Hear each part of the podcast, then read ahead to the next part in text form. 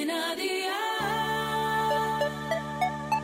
Día el podcast, más allá de la música. ¿Qué cenó hoy? Con Masito.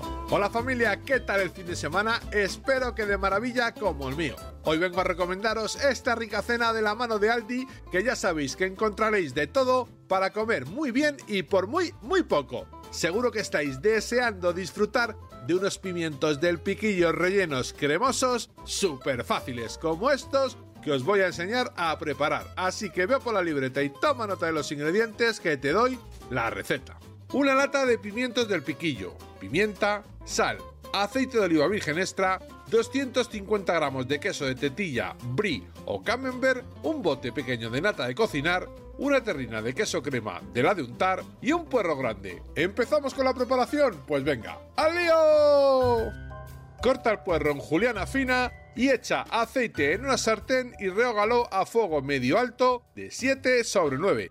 Adereza con sal y pimienta al puerro, incluye el queso cortado en dados y mantén unos minutos al fuego. Aparta y rellena los pimientos. Ponlos uno al lado del otro en una bandeja de horno. Mezcla bien la nata con el queso crema, una pizca de sal y un poco de pimienta. Cubre los pimientos con la salsa, introduce la bandeja en el horno, gratina los pimientos y amigo mío, ya tienes la cena lista, así de fácil, así de Aldi. Consejito del día, los pimientos los puedes rellenar con atún en vez de queso y gratinarlos con besamel. Anímate a hacer variaciones a tu gusto y acompaña esta receta con arroz o patatas fritas. Los deberes para mañana te los dejo por aquí. Una pechuga de pollo, mayonesa, pan de molde, berros, sal, pimienta y aceite de oliva virgen extra. Espero y deseo que te haya gustado esta nueva receta y que te suscribas al podcast. Ya sabes que es gratuito. No olvides compartirlo con tus familiares y amigos y te espero mañana. Recuerda, paso lista.